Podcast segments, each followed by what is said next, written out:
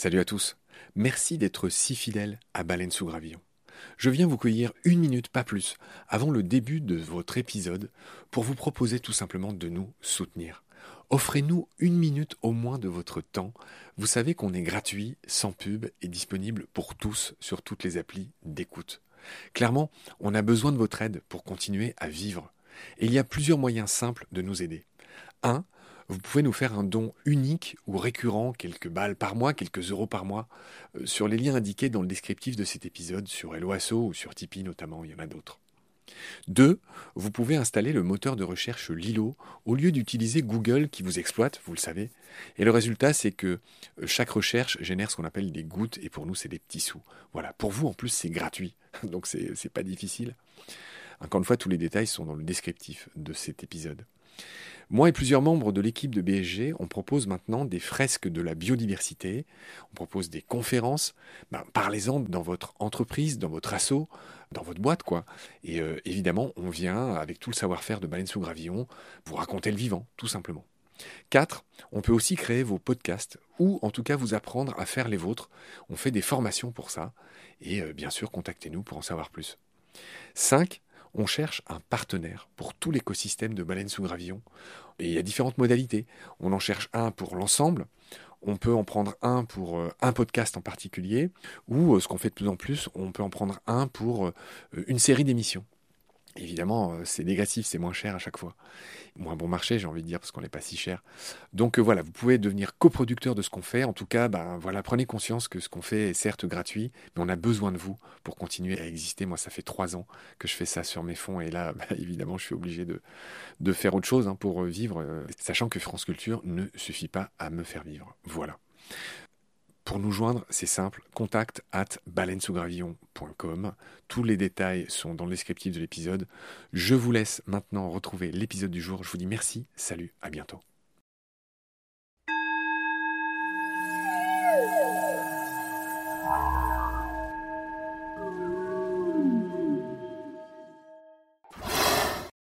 Le mérou, il a une bouche qui atteint quasiment le diamètre du corps quand il l'ouvre en entier et qui crée une sorte de dépression, ce qui permet euh, d'aspirer tout un volume d'eau qui était devant et la proie qui s'y trouve euh, en même temps. Donc il avale ses proies en entier, généralement. C'est pas comme un barracuda ou un requin qui va sectionner en deux une proie ou la déchirer.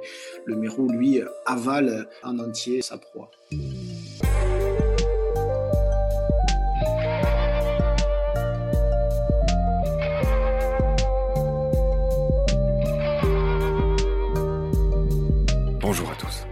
Quatrième épisode de notre rencontre avec Laurent Balestin, le naturaliste et photographe sous-marin.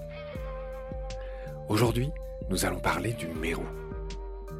En 2014, juste après l'expédition Gombessa 1 dédiée au Sélacanthe, Laurent lance Gombessa 2, dédiée cette fois à une espèce de Mérou.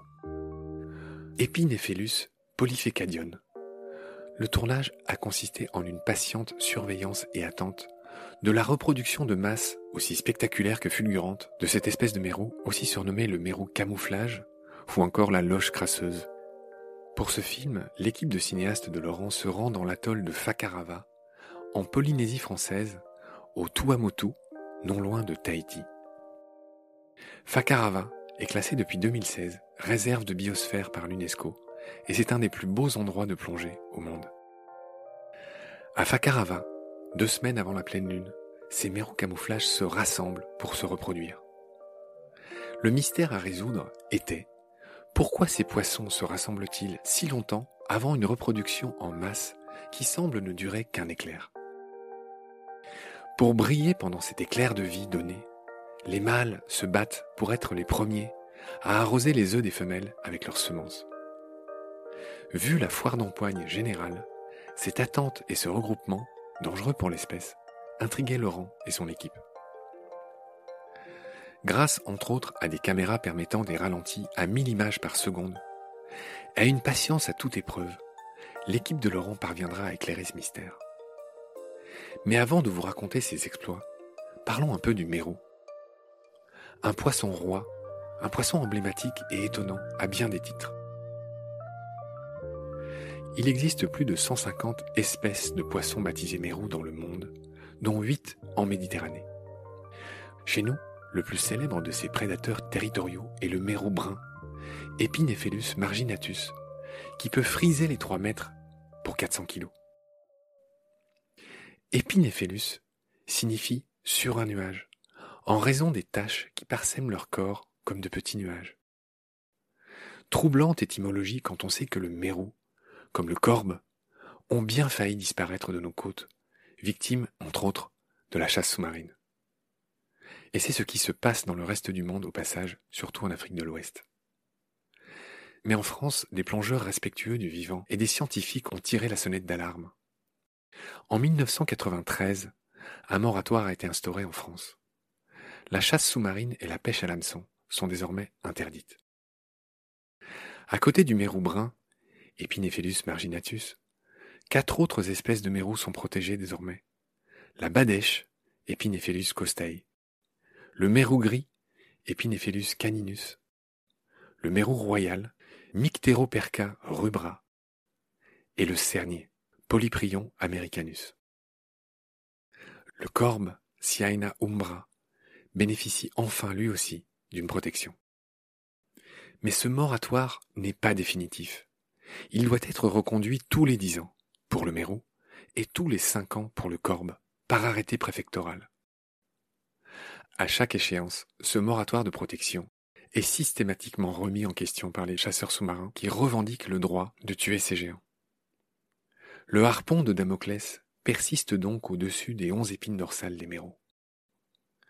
Et pourtant, depuis 1993, le mérou revient peu à peu. Le moratoire est donc efficace, très efficace même. Mais ce lent retour est fragile. Le résultat de 30 années de moratoire pourrait être complètement gâché si la chasse était réouverte. La prochaine décision aura lieu en 2023, que Baleine sous Gravillon et bien d'autres suivront de très près. Ces poissons sont en plus des cibles faciles pour les chasseurs sous-marins. Mérou et corbe sont en effet des poissons territoriaux, placides. Ils sont donc faciles à tirer, à bout portant souvent. Les plus gros individus sont donc éliminés par les amateurs de trophées, qui ne se rendent jamais compte de l'étendue du dégât qu'ils font, juste pour le plaisir de tuer un animal. Car les mérous ont deux particularités qui les rendent très vulnérables. D'abord, le poisson grandit lentement et il change de sexe au cours de sa vie. Les jeunes adultes, entre 5 et 10 ans, sont tous des femelles. Ces dames ne deviennent mâles qu'à partir de 10-12 ans. Conclusion, si on élimine tous les gros mérous, on élimine tous les mâles. Et plus de mâles, plus de reproduction, et donc plus de renouvellement de la population qui s'effondre. Et parce qu'il manque un petit nombre de jeunes, une reproduction tardive et une croissance lente, mérous et corbes ne peuvent pas renouveler assez vite leur population pour compenser les prélèvements réclamés par la chasse sous-marine. Pourquoi les chasseurs sous-marins font-ils semblant de ne pas comprendre une situation pourtant aussi simple? Pour moi, c'est l'autre mystère mérou. Il y a un autre crève-cœur, malgré le moratoire. On trouve encore des mérous bruns sur les étals des poissonniers. Pourquoi et comment? Tout simplement parce que l'usage de filets pour les capturer reste autorisé, ce qui paraît aberrant et par ailleurs, pour être honnête et complet, des spécimens sont importés de zones non protégées de la Méditerranée. J'en vois à côté de chez moi, dans les poissonneries de Paris. Comment agir? Et que pouvons-nous faire chacun? 1. Demandez toujours aux restaurateurs comment sont pêchés les produits de la mer qu'ils proposent et quels accords ils ont avec les pêcheurs locaux. 2. Tout simplement, ne consommez pas de méros, ni en France, ni à l'étranger, car c'est souvent la demande des touristes qui induit la pêche. 3. Prenez le temps de discuter et d'expliquer la situation des mérous et du corbe autour de vous, à vos amis. Beaucoup d'amoureux de l'océan et de plongeurs ignorent cette situation. En attendant, plongez avec l'aquanaute Laurent Balesta, chapitre 4, le mystère mérou. C'est parti. Salut Laurent. Salut Marc. Je suis ravi de te retrouver. Il fait beau, il y a du soleil. Toi, tu es à Montpellier, moi je suis à Paris. On se parle par Zoom, comme d'habitude. Et aujourd'hui, on va parler de Gombessa 2. Euh, on a dit la dernière fois que toutes tes expéditions étaient baptisées Gombessa, qui est le nom euh, local aux Comores du Sélacanthe. Euh, voilà, c'est même ton emblème, hein, c'est ton, je ne sais pas comment dire, c'est ton logo, euh, le Gombessa. Donc bref, donc aujourd'hui on va parler du mystère Mérou. J'imagine qu'il y a un petit jeu de mots. Et avant de parler de ton doc, de ce que tu as découvert, de ce que tu as filmé, je voudrais qu'on dise quelques mots de base sur le Mérou, sur sa famille. La famille du Mérou, c'est les Séranidés. Très très vaste. Voilà, c'est une famille très très vaste et je voudrais que tu me donnes d'autres exemples de Séranidés. Oh bah, les Séranidés sont très très variés parce que ça, par exemple en, Méditerranée, il y a tout le groupe euh, des petits sérans, euh, le séran chevrette, le séran écriture. Donc il y a les Antias, il y a les barbiers, tu as un faible pour les barbiers. Il y a la sous-famille des Antias qui est très très vaste aussi, dont on a quelques euh, représentants, enfin surtout un représentant en Méditerranée. C'est ces beaux petits poissons orange qui sont très beaux. Rose même. Oui, c'est une très très vaste famille. Ce sont des prédateurs, plus ou moins gros prédateurs selon la taille qu'ils font, entre l'antias de quelques centimètres et le, le mérou géant Epiniphelus lanceolatus qui peut faire 300 kilos et presque 3 mètres de longueur. Euh, qui est capable euh, d'avaler des requins entiers. Et il y a même eu des cas d'accident avec des chasseurs sous-marins se faisant à, moitié gober par un mérou géant. Donc c'est une très vaste famille avec des représentants de tailles très très différentes. Je vais du général au particulier. Chez les séranidés, la plupart des représentants ont ce qu'on appelle une bouche protractile.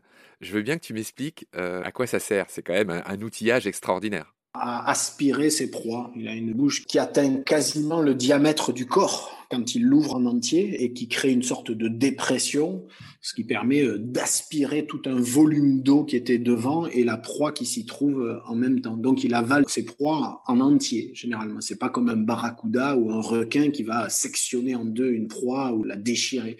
Le mérou, lui, avale en entier sa proie c'est basé sur une aspiration très rapide. Euh, tout ça se fait en une fraction de seconde.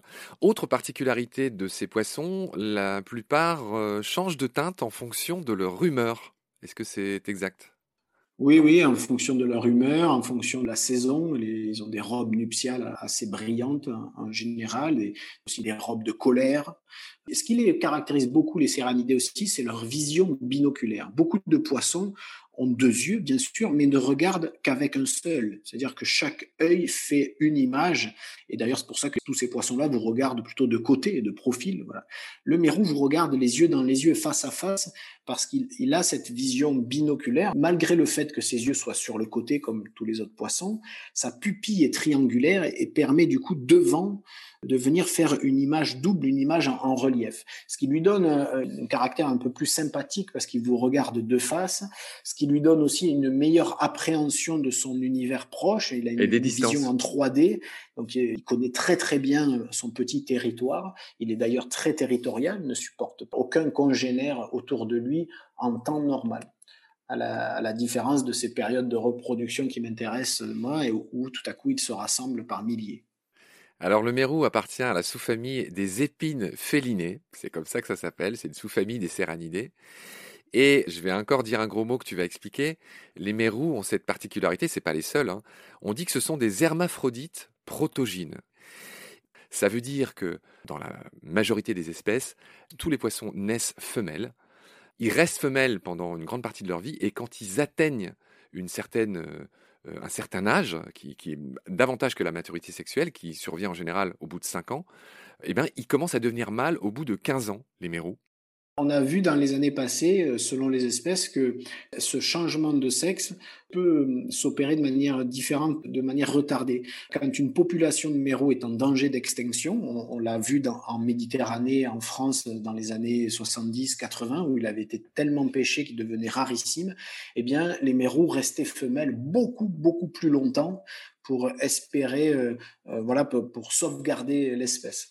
Donc ce changement de sexe est lié quand même aux pressions du milieu que subit l'espèce. Il y a une plasticité. Tu as bien sûr raison de le mentionner. Le calendrier de changement de sexe est fonction de l'état de santé de la population générale. Quand la population est en danger, il reste femelle beaucoup plus euh, longtemps parce qu'il y a besoin de plus de femelles que de mâles au final.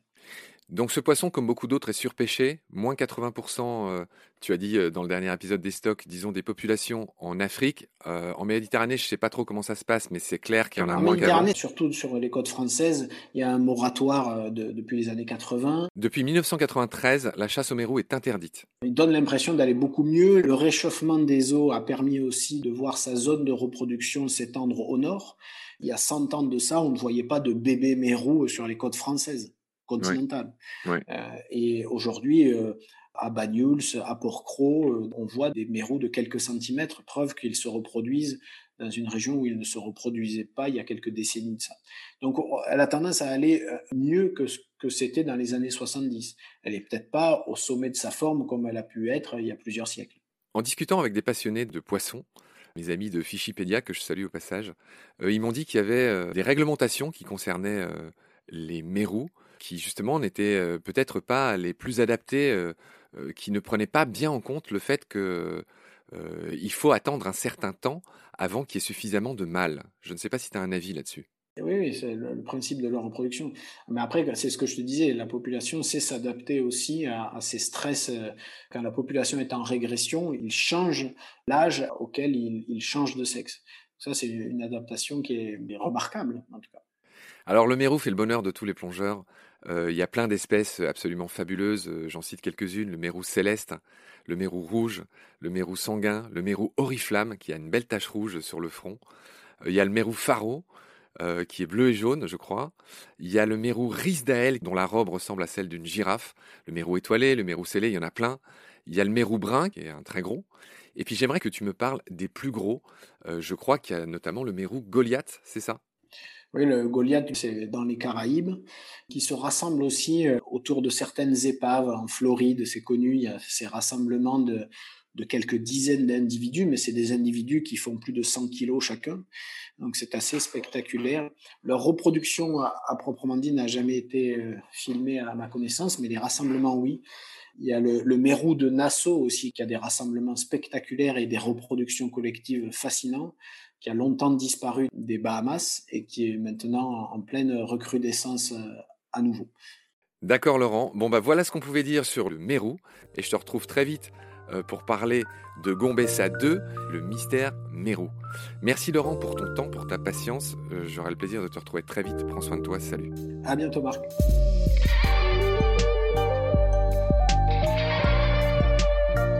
C'est la fin de cet épisode. Merci de l'avoir suivi. Baleine sous gravillon a la chance d'avoir un premier partenaire, Derven, une entreprise de génie écologique qui partage nos valeurs, celle du respect du vivant. Mais pour continuer, nous avons aussi besoin de votre soutien, qui consiste à s'abonner, à partager le lien de nos podcasts et ou à faire un don sur Helloasso. Grand merci par avance. Je remercie tous mes équipiers pour leur aide précieuse et je vous retrouve bientôt pour de nouveaux épisodes. D'ici là, prenez soin de vous et de ce qu'il y a autour de vous. Merci, à bientôt.